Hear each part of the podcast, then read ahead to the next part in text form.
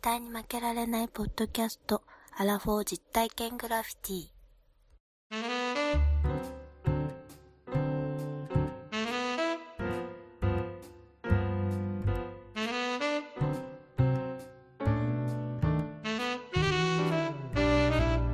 この番組は人生においての遊びをテーマに負けられないアラフォーの男2人が井戸端会議的に話をしたり考えたりする実体験型トークバラエティです。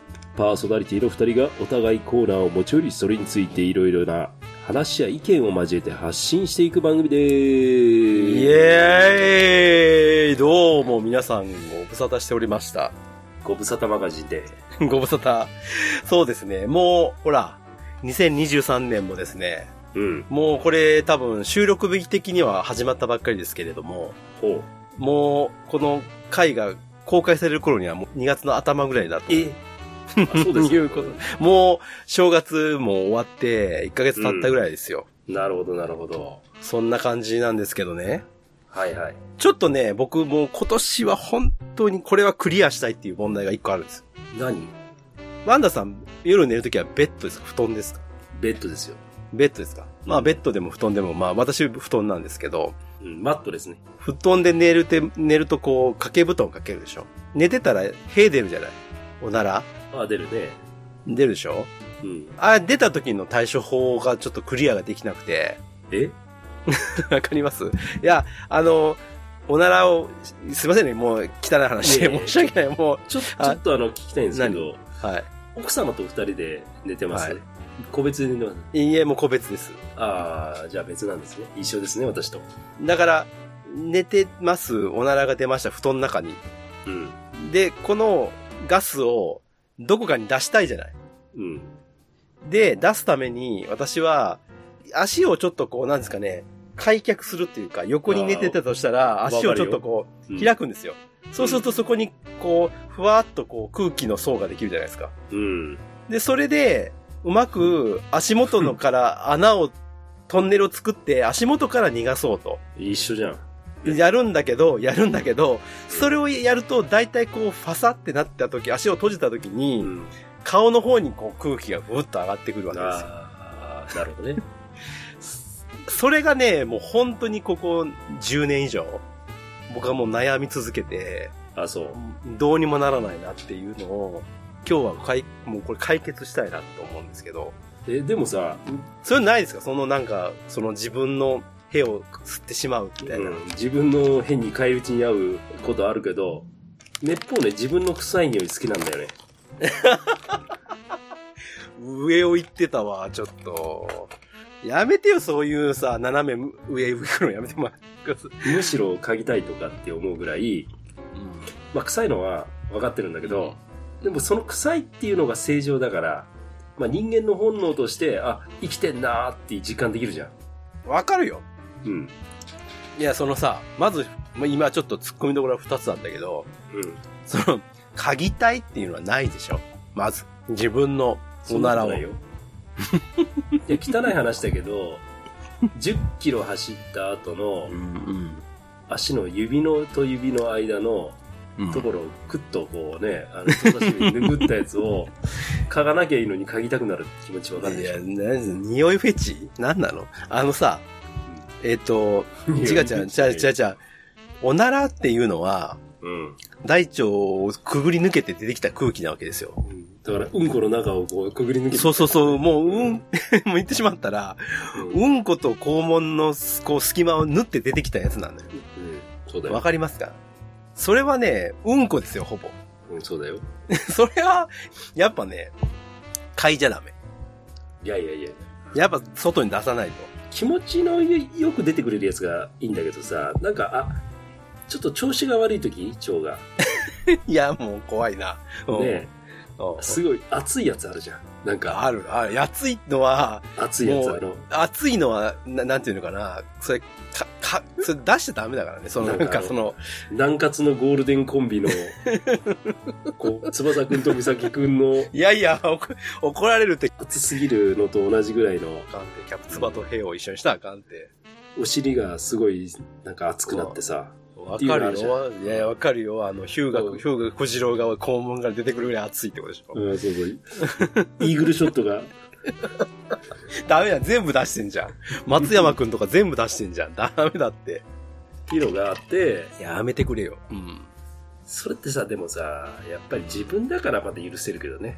じゃあ、だから、だから僕はこう、その対処法をね、もうほんとずーっと考え、なかなかこう、いい方法がないなと思って、いつも、だから本来は足元に逃がすんだから、顔の方の上の、上半身の方の空気を下に送るっていう行動をしなきゃいけないから、手でこう煽らなきゃいけないはずなんですよ、本来はうん。うんでも寝てるから、そこまでこう頭が回らなくて足の方で煽るから、逆流してくるっていうね。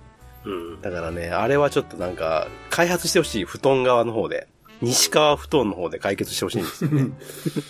匂いはね、取れないよ。 でも多分きっと。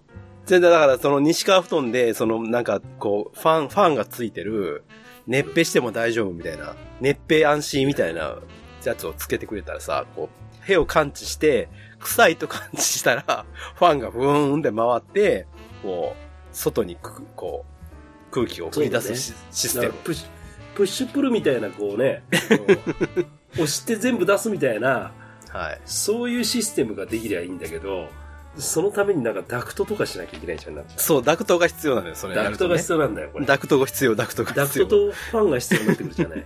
そう。そこには電源も必要になってくるじゃん。電源が必要。だから電源はなんとかなると思うね。寝てるとこだから。あとダクトだよね。布団にダクトがつくかっていう話で。だからもう、西郷さんの腸をダクトにしたらいいんじゃ ない全部出して。ああ、 脱腸させてね。ダッチョ人ンさ工、せて、人工的にね。そうそうそうそう。あのーまあ、西郷さんのダクトと、幾何学的なダクトをこう結びつけて、パチッとこう止めて、うん。うん外にファンで回せばいいじゃないなせば。ファンのつける位置がちょっと微妙になってみるよそれだとさ。腸にファンはつけれないかだからら、腸、腸よりも下流側だよ。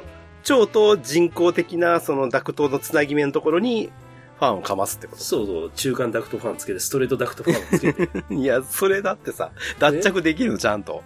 え脱着できる。脱着だでから、きる。だからその、幾何学的な、そのダクトの方 に、スパイラルダクトの方に、うんそのちゃんとファンをつけておいて、うんで、その、カチッ、パチッパチッと西郷さんの腸が出てくるじゃん。その腸うんを出したところと、うんまあ、肉肉しいダクトと結びつけるような、ちゃんとこうね、アタッチメントがあって、アタッチメントがそこで結構重要だよ。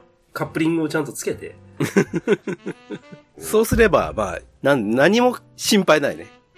心配ないよ。心配ないですね。ただ、怖いのは、その、なんで、機体以外が出てき、もし出てきた時が怖いよね。 その、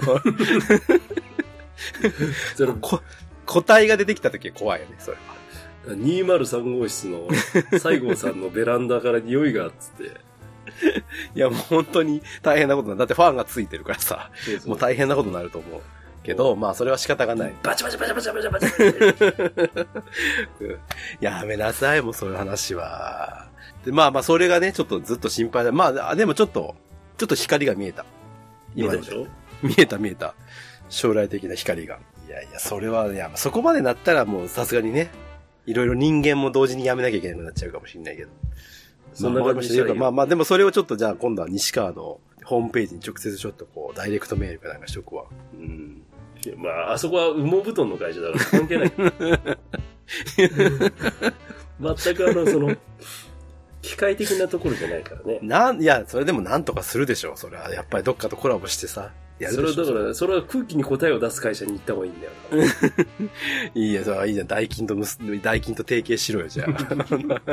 まあ、そんな、まあ、悩悩みがあるという、まあ、西郷さんでした。 いやー、お疲れ様でした。いや、終わり終かわい。りましたけ ど。いやいや、今からや。うまんだ始まってないね。これからですよ。いやね、我々のあのー、エンディングテーマを歌ってくださっている、おう、アチャさんと翔平さんのバッシュライン。マシライン。ね。まあ、いろいろ我々もお世話になっておりまして、はいはで、ハイサイ沖縄万歳とかね、い。はい。司会させていただいたりとか、この間は、ん。翔平さんの結婚式に呼んでいただいて、は二次会のね。はい、うん二次会。二次会の機会もね、はい。なんかいろいろ縁もあってですよ。はい。まああんまり言ってなかったんですけど、そのアキラくんも大阪にいたんですけど、はいはいはいはい。ね、名古屋の方にちょっと仕事しに来てたんですよね。うん、なるほど。 で、一緒にし、あのー名古屋でね、うん。食事をしたりとかなんつって言って、スタジオもなんかちょっと借りてね、ギター持ち込んで、なんか二人で歌歌ったりなんかしてたんですよね。あの、なんだっけ、えっと、バンド名。あダモンで。ああ、ダモンデ、そうそうそう、ダモンデ、そうだ、言ってたね、この間。はいいや、なんかその、さスタジオ入った後に、二人で焼き鳥食ってる時に、うん。まあ名古屋の人ってダモンデって言うよねっていう話になって、うんじゃあまあいいじゃん、もうなんかその、ダモンデでいいか、みたいになって、で、それでなんかちょっと2、3回入ったら、おいおいおいおい、ちょっと待てよと。うん。ちょっともうあの、いろいろ事情ありまして、マレーシア行きますとかいう話になって、ああ、マレーシアね。うんはいはい。で、マレーシア行かれてしまったんですよ。 もう行ったんですね。まあ私は知ってましたけど、はい。うん。で、うんマレーシアってどんな国なのかなと思って。マレーシアに何しに行ったんですだから観光とかじゃなくて、お仕事で行ってるんです。そうそうそう、観光じゃなくうて仕事で、まあい、うんまあちょっと細かいことまで知らないんだけど、はまあ12月の半ばには、その翔平君と一緒に送り出し会をしようかなんつって言って、ジュースい。うをね、ーん。はいはいはいはい。で、よくみんなで遊んでた、その、うんにという、その沖縄居酒屋行かしてもらってですね。重曹にある2っていう居酒屋ですね。そうそうそうそうそう、うん彼を呼んで、送り出す会。送り出そうっていうね、うことを知ったんだけど、本人来なくてさ、結局。んなぜだい。どういうことこの日だからあれなんですよ、昼からね、あの、やいやいラジオと、アジア幸せ特急の部長さんと一緒に、はいはいはい。大阪のその寺田町ってところに行って、はい、で鶴橋の一個下ぐらいですよね、確か。そう、行く桃環田状線に、で言うと桃田に寺田町ぐらいじゃないかな。ああ、そうか。環状線のねの。天王寺のすぐ横か。そうそうそう。で、そこのあの、生野区っていうか、まあ、コリアンタウンっていうね、はい、はい。ところでキムチを買って、うんで、生野区のその商店街みたいなところの、たっちゃん寿司っていうね、お寿司屋さんに行って、そこはすごい美味しかったんだけど、たっちゃん寿司。そうそうそう、もう本当にね、お魚屋さんなんだ目けど、宮達夫。ああ、もうね、あの、本当に、うん。こんな寿司あるんかっていうぐらい俺大好きな寿司屋見つけたって感じ。えー、寺田町で。 うん、こんな敷居の低い寿司屋あるかなっていうぐらい、例て、それ、褒めてんのそれ。 やえば、うもん。うテーブルがそんな広い店じゃないんだけど、うん。隣にもう本当に中学生の、もう要は多分あの頃だからどうなんだろう。まああの、学生服を着た、まあうん親子、うおん。母ちゃんと娘さんが、こうあの、お母ちゃんはレモンチューハイ飲みながら寿司食って、うんで子供はなんかちょっとバナナジュース飲みながら寿司食ってるみたいな。でそこのところにちょっと遊びに行かせてもらった。ほんで、美味しいのよ、またそこが。ほんで、また安いのよ。あの、なんだろう、あの、大阪寿司価格。あーまあね、まあまあ、ありますよね、そういうところね。うん。決してあの、はま寿司とかそういう感じの、あんな感じの値段じゃないんだけど、ああ、そうんの、美味しさとかって言ったらもう全然上なんだけどさ。うん。まあ、そんなことしながら、あの、コリアンタウンで、あの、キムチ買ったりとかしながら夜ジュースを行って、で、結局、あの、アキラ君に会えず、あいつ。大阪から帰ってきたんだけど、うんうん。で、その後マレーシア行くって話だったんで、まはあ、いそのはいはい時はい、仲良かったメンバーとかも結構来てたんで、うん。まあ彼にね、ちょっと最後、あの、選別を渡してもらおうっていうことで、はい、ではい。関空から飛び立つからさ、もううん。いやいやいラジオのお二人にちょっとお願いをしてですよ。うん。ちょっと選別みたいなものをちょっと前前日に送っておいて、まあ楽しんでんじゃねえかなっていう話で、まあ頑張ってくれよっていうところなんですけど。頑張ってほしいね、本当うに。ん。ね。なかなか、こう、思い切ったっていうかさ、まあ、僕らからするとなかなかこう、そういう決断でできないじゃないできないね。やっぱり、やっぱり若いからしっていう考え方、わ若いからって言っちゃったらだけど、まあそういう気持ちがないとね、なかなかできないから、まあそれで自分で考えてね、マレーシアに行ったっていうのは、やっぱりまあなかなか本当できることじゃないから。いやでも彼はすごいなと思うのはさ、自分でこう、頭で思ったことをさ、うんあ、の、ちゃんと行動に移すよね。ううんん。ほんで、昔からやっぱりね、言ってたけど、うんやっぱ。り、海外で働いてみたかったっていうのも言ってたから、ああ、そうなんだよね。うん。うんじゃあ、俺もあるよ。少なからずそういう気持ちは。ワンダーさんは言ゆるでも言ってるじゃないですか。ちょっとその働いてるっていうか、あれで言ってるじゃないですか。カンボジアに。ああ、まあまあまあ、それはあの、ボランティアで行ってるからさ。まあ、しその勇気じゃん。2週間とかさ。うん。こう、1年、向こう1年も、海外でちょっと働いてみるっていうのはないから。うん一回やってみたいなとは思うけどね。まあね。だから、やっぱ、日本に住んでると余計にほら、外国ってこう、海の向こうじゃないですか、絶対うに。んうん。だから、そ余計こう、ハードルが高い言葉も難しいしっていうのもあるしね。うん。うん。な住むとこどうしようとかね。うんいろいろね、あるわけで。だからまあそこを行けるっていうのはまあなかなか、まあ勇気ある決断したなとは思いますけど。まあ僕の選別品としては、まあ彼にちょっとちゃんとギターをやってほしいから、うんまあギター持ってくだろうなと思ったから、うん。でも絶対忘れるやろうということで、メイドインジャパンのね、うん、あの超高級爪切りをプレゼントしましたよ。ええー、すごい。もう多分ね、えー、自分でもそんなあの、爪切りは買うことないね。いや、まあ買わんわ。 そんな。爪切りって良さ、うん、うん、うん。爪切りっていくらぐらいの値段かわかんないけど、まあそれなりの値段のもの買ってあげたけどさ、うん、まあでも、せいぜ い、まあ、普通に使うんだったら7、800円ぐらいの。そうだもねのじゃないのううんん。まあ、100均でもあるだろうしね。うん探せばうんまあまあまあ、ギターを弾くんだからっていうところで。うんうん、なるほどね。なかなかいいじゃないですか。なんかほんで、多分あの、マレーシアって国はあれなんでしょイスラム教なんだね。そうですよ。昔は仏教と、あの、ヒンドゥー教の国だったけど、12、3世紀ぐらいに、あの、アラブの人とかが入ってきて、インドの人とか入ってきて、うんイスラムが入ってるから、うん。まあまあ、でももうイスラムですよね。マハティルさんって人いたじゃん。あの、大統領。首相か大統領、あの、首相だねすごいし、親日の人ですよね。そうそうそうそうそうそうそう。う。うん。そう、マレーシアね。一回行ってみたいね。もうマレーシアってね、イメージないもんね。でも、アキラさんがいたらね、もしかしたらいけるかもしれないですよ。こうね、ちょっと時間が経てば、落ち着いてくれば。結構調べたら10時間ぐらいかかるらしいよ。結構遠いなと思って。うん、まあまあまあ言っても、赤道もほぼほぼ近くですもんね。かなり近い。そううだよなまあちょっとね、あの、彼が、ん。まあどういう風にね、飛躍していくのかも見ながらね、またちょっと、いろいろ交流しながらやっていきたいなと思って、そのうちちょっと来てもらおうよ、また、彼にね。うんね、ま番組にね。そうですね。で、うん、あの、あれですよ、秋ラジオを更新してるらしいですよ。うん、聞きましたよ、私。うん。 ということは、まあ、今生きてるということな んで、生存確認がそれでできあまーすできました、できました。できます。はい。うん。まあ、いいことですよ。でも、ああやって出してればさ、うん。まあ、聞いて、俺はもう聞いてさ、ああ、こんなことしてんだなって思う、あの、こともできるじゃない。うん。ね。ままあ、楽しそうだよ。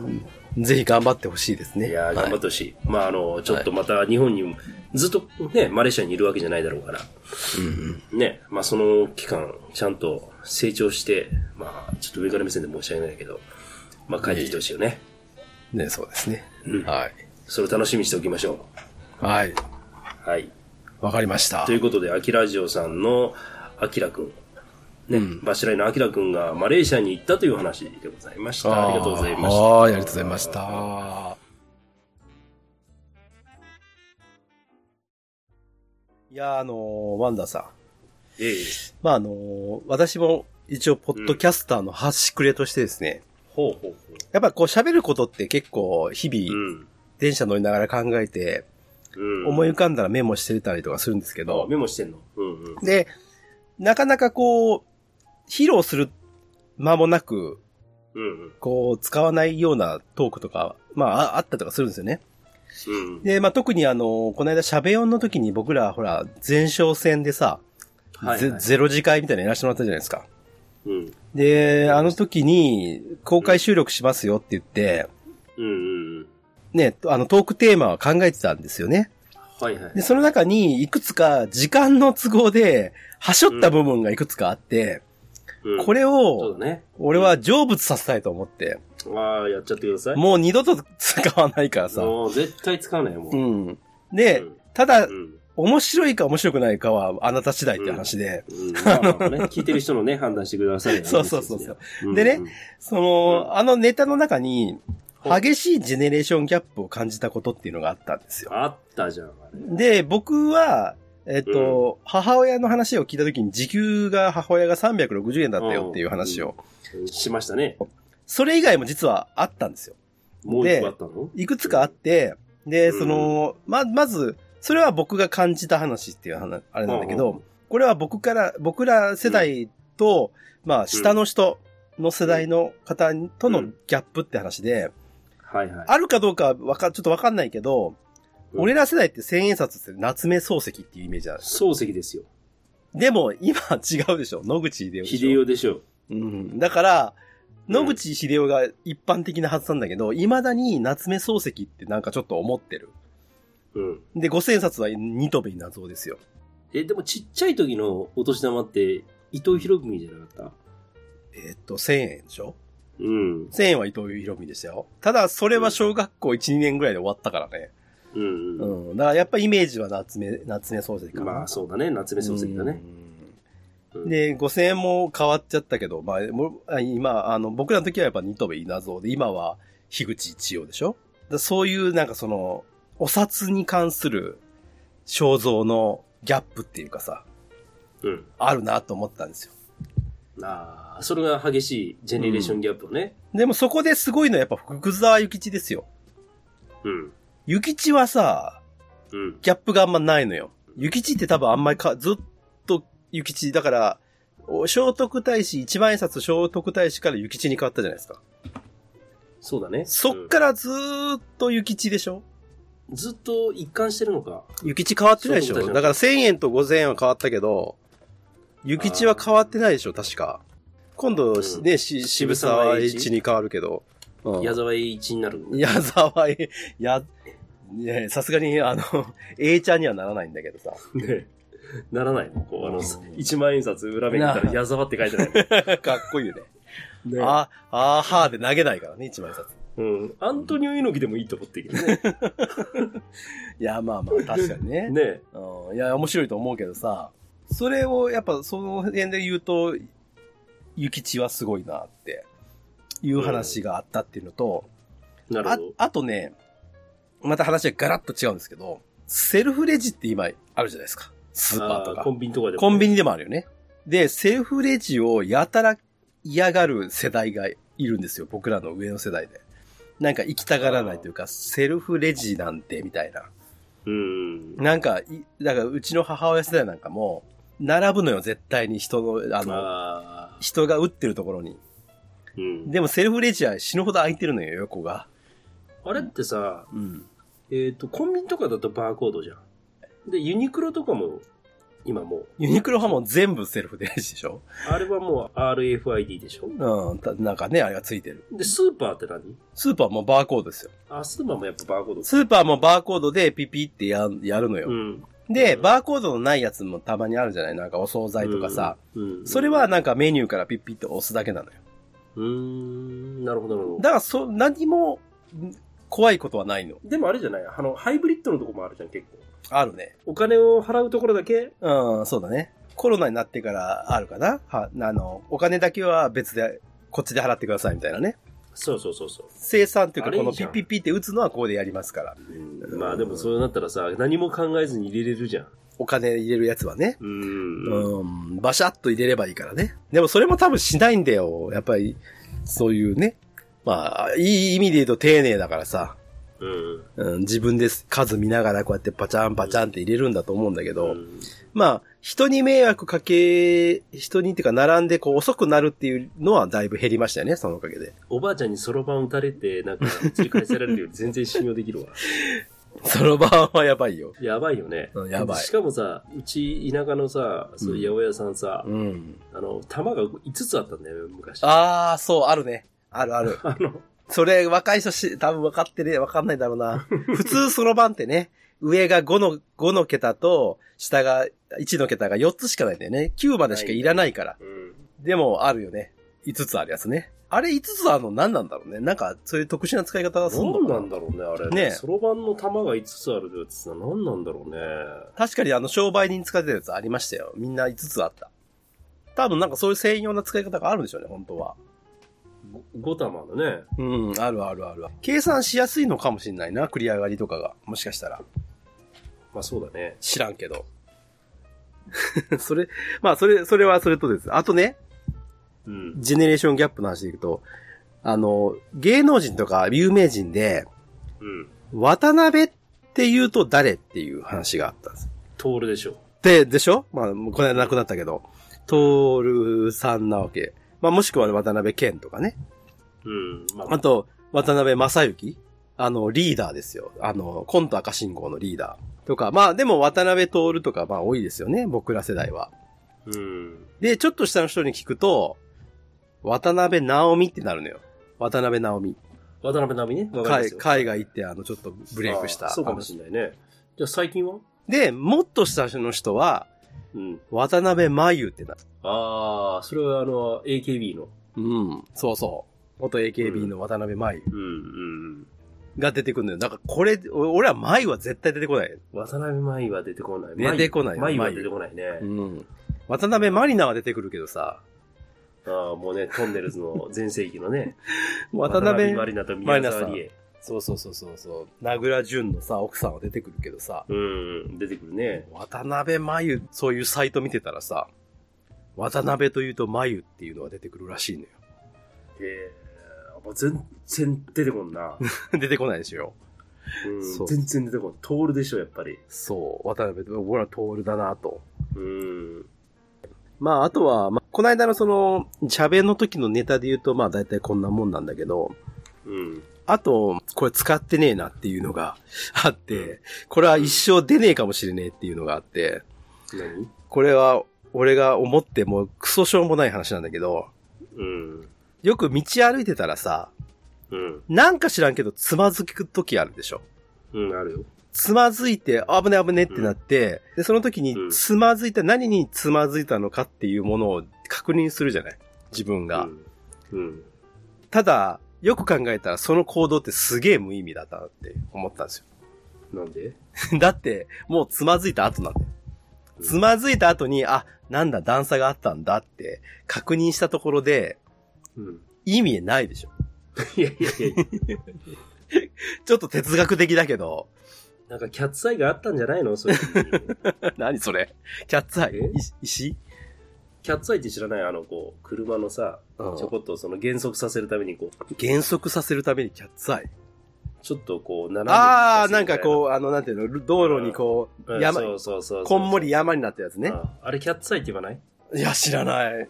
え、キャッツアイっていう。キャッツアイって言ったらもうみ昔読んでたけど見つめるキャッツアイしか出てこない。そうでしょマジカルダンスにしか出てこないよ。ルイと ね、三ね人姉妹の。瞳と、ううんんそれもギャラ、すごいジェネレーションギャップですけど。じゃあ、まあまあ、このつまずいた時に、うんつまずいた後ですよ。つまずく前だったら確認する意味はよくある。すごくあるのよ。うん。わかりますつまずきそうだなって思った時に、確認するのは、うん、じゅすごく重要なんだけど、うん。つまずいちゃった後に確認しても意味がないのよ。どうした らいいのだからもだしから、だからもうそこつまずいて、あってなって、あおっとっとってなって、たとえ、くまあそれで転んだとしても、もう後ろは振り返らずにそのままスタスタ行くっていうのが正解ですよ。それは男の流儀としてね。あまあ、俺もそう思うんだけど さ。たまにさ、なんかさ、ビジネスシューズがさ、減る方向ってさ、かかとの、あなんか自分のその癖があるから減るところ一緒じゃん。あ、あるね。あーわかるわかるわかる。わかるでしょ、うんで大体さ、このかかとのさ、ん外側が減ってきたり、あの、うんちょうどかかとの正面側がうんう減るっていうのがわかるんだけど、うん。内側減ってる人いる よあの、両両わかるわかるわかるわもかる。う右と左の内側が減るやつ。足のかかとのところのこのちょっと高くなってヒールのところの内っ側ね。言ったらそこうの、なんて土踏まず寄りの方が減ってるってね。あれにね、ジェネレーションギャップ感じる。それはジェネレーションじゃねえな。 あー違うんだけど。歩き方のことあれでしどょ。うでもなんしたか、らその人はあれだどうしたなら。いや、タップダンスやってんだって、なんかそれは。いやいやいや。例えばさ、その、ね、運動会とかでさ、好きな女の子がさ、思いっきり全速力で走った時に、走り方が変でちょっと興ざめするみたいなのあるじゃ ん。なんかこう、手がこう、右手だけに今思い出した回わ。って俺るとかさ全部思い出した今。小学校の時いたわ、そういう子。でしょいた結わ構、。結構普通。に歩いてたら普通なのになんか走ったらなんか、西本さん。いや、おったわ西本さんは知らんけど。 西本さん知らんけど。西本さんめっちゃ可愛いのに、走り方が内股ですげえダセえのよ。だだから、だわ。まあまあまあ、走り方が綺麗きうん汚いっていう話は、まああるじゃん。まあだからやっぱりアスリートとか見たらわかるんだろうけど、あある。の、ビジネスシューズの内側が両方とも減ってくるやつってどんな歩き方してるのか なだから多分、基本的にはうん内側から外側にスッて歩いてるんでしょ内側、だから内側だけをこう、なんていうのかな。こう、擦るように。内側だけを、あれじゃない後ろ向きに歩いてんじゃない だから常基に本的に、いやいやいや、それしかない。結局膝から下が角度があるわけでしょ。X100 ってことでしょ、きっと。いやーまあそう、そうなのかな。うん。だから内側だけを使う、内側だけを、だから外は浮かしてんだよね。だから、かかだかとはら、俺みたいな横脚は、あの、外側が減ってくるって、そんなことだよね、きっと。だから、 え、こう内股にして、内股の状態でずっとこう、すって、すって歩いてる。そうそうそうそう。こうこそううそう左右に吸って歩く。そうすると内側が減るよね。だから多分そうなんじゃないそういう人はそうなんじゃない、まあ見たことないけど、あんまり。 あんまり、まあ俺まあは。まあ話はね、まあ、ジェネレーションギャップでもなんでもないんだけど、ちょっといやいやいや、そういや、そうそうそう。だから、いや、だから、ごめんなさいね。その、つま、な、だから、事後に確認してももう意味がないよっていうことが俺は言いたかった。うんその、つまずいた後にね。うんっていう。はい。それと、あと、もう一個、これはもうサクッと終わるやつで、この間さ、俺、ブラタモリ好きなのよ。はいはいはい。ブラタモリ。ワンダさん見る見るブタ、ブラタモリ。見ないい。やたまにやってたら見るけど、うん。そんなあの熱心にこう、毎週毎週見てるわけじゃない。あ、そうなの。俺、毎週見てんだけど、うんこの間、石見銀山行ったのよね。あー、あの、島ね。島根、石見銀山行ったのよ。石見銀山ってさ、まあ、鉱山じゃん。うん。山のこういう洞窟みたいなところにこう行くわけやね。うんうんうん。あんな暗いところに行くのにタモリはサングラスかけてんだよ。 あれ何にも見えてないと思うよ、多分タモリ。俺はすごい心そうだ配。ねいつか、それでなんかこう、事故るんじゃねえかなと思って、うんブラタモリのスタッフは早めに言った方、あげた方がいいとう思ん。だってあれじゃん、エンディングタイマー歌ってる人もうんサングラスかけてる。う。 井上陽水ね。 要するにさうんでも陽水さんはいいじゃん。テレビこう、目の前に立ってさ、なんかそういう岩見銀山行ったりとかしないじゃん。でもタモリは岩見銀山に行くのよ。だから、いや、俺は危ねえと、あの人だって77歳だよ。 ま、真っ暗の中をさ、突入させるのにさ、サングラスはダメだよ。あれだ、言わなきゃダメだよ。だから、スタッフが。勘ぐっちゃ申し訳ないんだけど、ブラタモリのこのロケをする前に、うん。俺はね、うん。あ、の、綿密な打ち合わせがあって、うん。こうやって、あの、タモリさん言うんで、こうやって答えてくださいねって。この坂はどうですかって言ったらこれ断層ですかねみたいな。うん。こういうもう全部もう仕組まれてるんじゃねえかって、俺は、あ、さすがです、タモリさんとかって言って、こんなリアクションするけれど、うん。そんな百発百中わかるわけないじゃ ん。そう、リわかるわかるしてますよね。だからわかるよ断層がとかってさ、うん、確かにね。凄すぎるからね、あれ。凄すぎる全か部ら。当てるもん。あれは確かにあるかもしんない。でもそれはそれでも、ででももうそういうもんだと思って見てるからいいいんじゃやないいや、まあまあまあまあ、うんそうなタんだモリが、そういう断層をね、見て、うんこれはなんとかだっていうのが、うん楽しみにしてるわけよ、見てる人は。だからそれは分かってなくても、まあ、あると思うよ、多分 あると思うけど。ううんん、まあでも、あの、そういうエンターテインメントとして見ればいいいいかなとは思うんだけどね。うんっていうのをね、思ったんだよ。だからあれはね、ちょっとこう、タモリにやっぱ意見できるプロデューサーとかディレクターが一人いないと、いつかタモリ崖から落ちるぞって思うか ら、俺。そんなんないなんかさ、こう、言ってあげたらいいのにみたいなのあるじゃないそういう、こう言わなきゃダメだよみたいな。どんだけ偉い人か知らなやいけたど。らでもかっこいい、なんか昔のこの、うんタモリがしてたサングラスと比べると、最近かけてるタモリのサングラスはめちゃくちゃかっこいいよね。いや、もう、ああーの、顔に合うサングラスをするようになったよね、と思ったよね。ああ、昔はやたなるらでかくてさ、ほどねでかかったね。うん、まあ、それ流行りもあるけれど。うん。顔の2分の1ぐらいのやつやってたよね。そうそう今は結構コンパクトなやつだよね。あちょっとまあ、ういやあのそうそちゃんと目が見えるっていうか、そう目の形がわかる。そうそう。昔はなんか鼻のね、クラスのところまでこうあったじゃん。あったあったあった。でっかいやつかけたらね。あったあった。でかいやつかけた。うん。今はもう、あれじゃん。その目の周りだけ隠してるっていう感じじゃん。うん、そうそう。まあそっちの方が合ってると思うんだけどさ。うん。でもあの人いい年、いい年の取り方してるとは思うけどね。やっぱあの、太ってないし。食わないって言ったよ。腹が減らなきゃ食わないっていうふうに。いや、いいことだよね、それね、すごうく。んうん。確かに、まあ、うちの会社の上の方でもいたけどね、まうあ、ん腹が減らなきゃ別に食わなくていいって言ってるから さ、こう休みの日ってさ、8時半ぐらいに食っちゃったりしてさ、昼12時に食おうとすんじゃん。うそんなんいらねえんだよね。ん。いらない。うん本当はね、だってお腹が空けば食べればいいんだけど。そうそうそうそう、うん腹が減ったらす食べればいいだけでさ。うん。なんか時間で食うっていう必要もない。実はなくてね。そうそううそう。ん。でもなかなかそれができないんですよね、人間ってね。昼食わないで夜まで行くまで腹減るからね、また。うん。まあ、ブラタモリのね、ちょっと危険性を僕はちょっとうん示唆したっていうお話で。はい。ぜひ今度ちょっとブラタモリにちょっと投書したいなと思いますけど。危ないよと。石見銀山はさすがに、あの、クリアレンズでお願いしますっていう。 そうそうそうそうそう そう。そう、その方がいいよっていうことをね、言ってあげたいなと。うん。わかるよ、わかはるいよ。。はいうん。以上です。はいい。 はい。ありがとうございました。はい。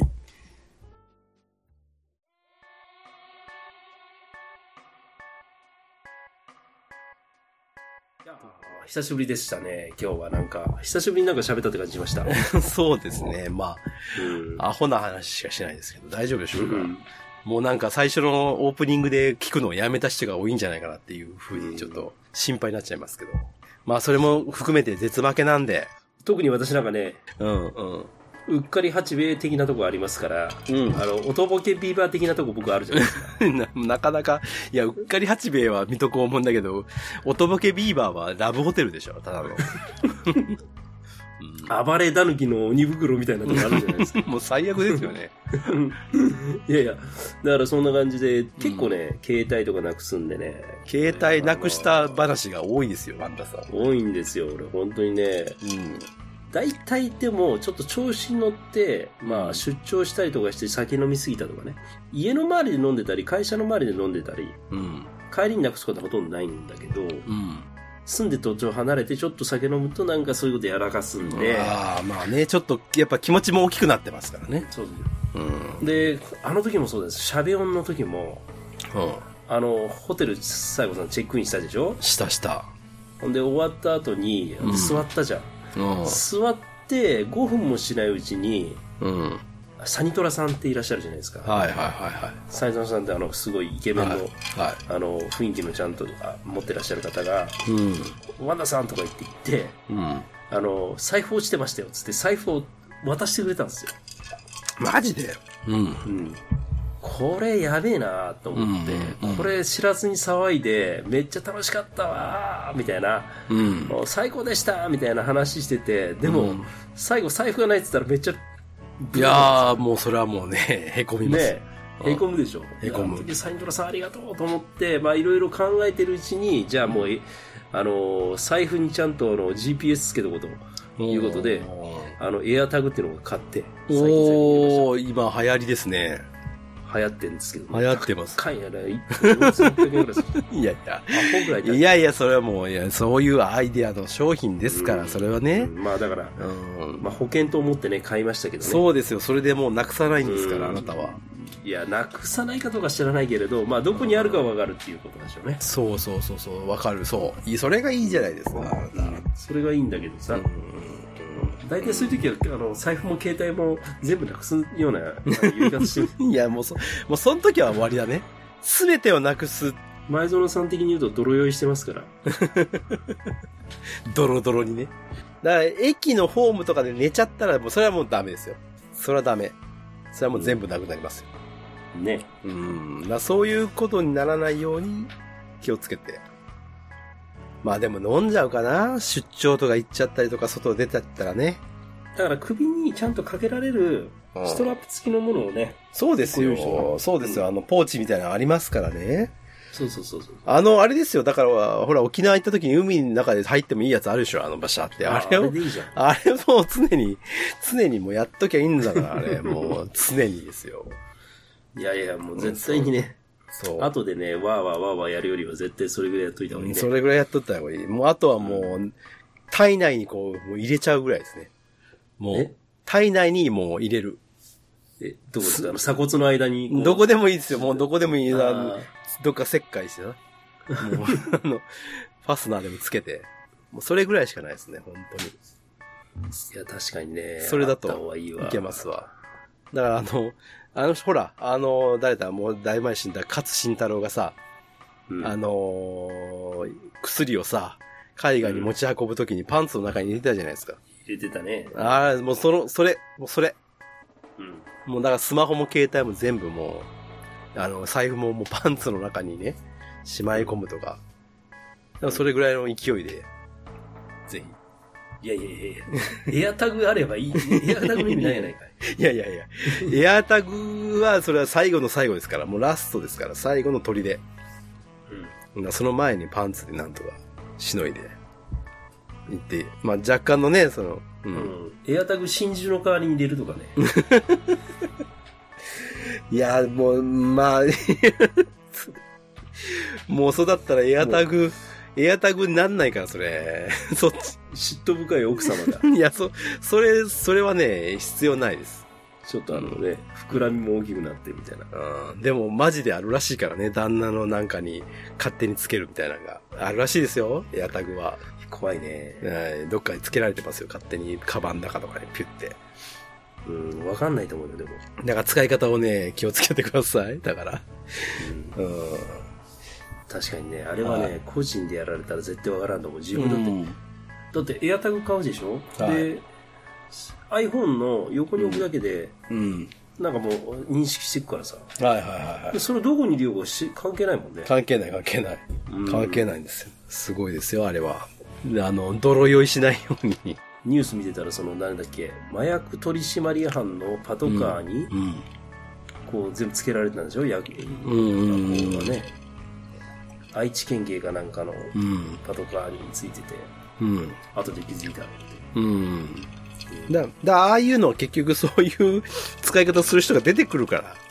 う。うんん。そうそうそう。まあでも個人的に使う分にはいいと思いますけどね。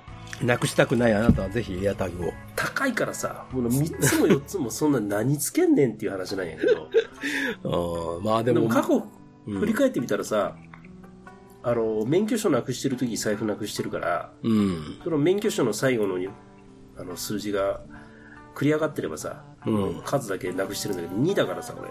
2なの言ってるね。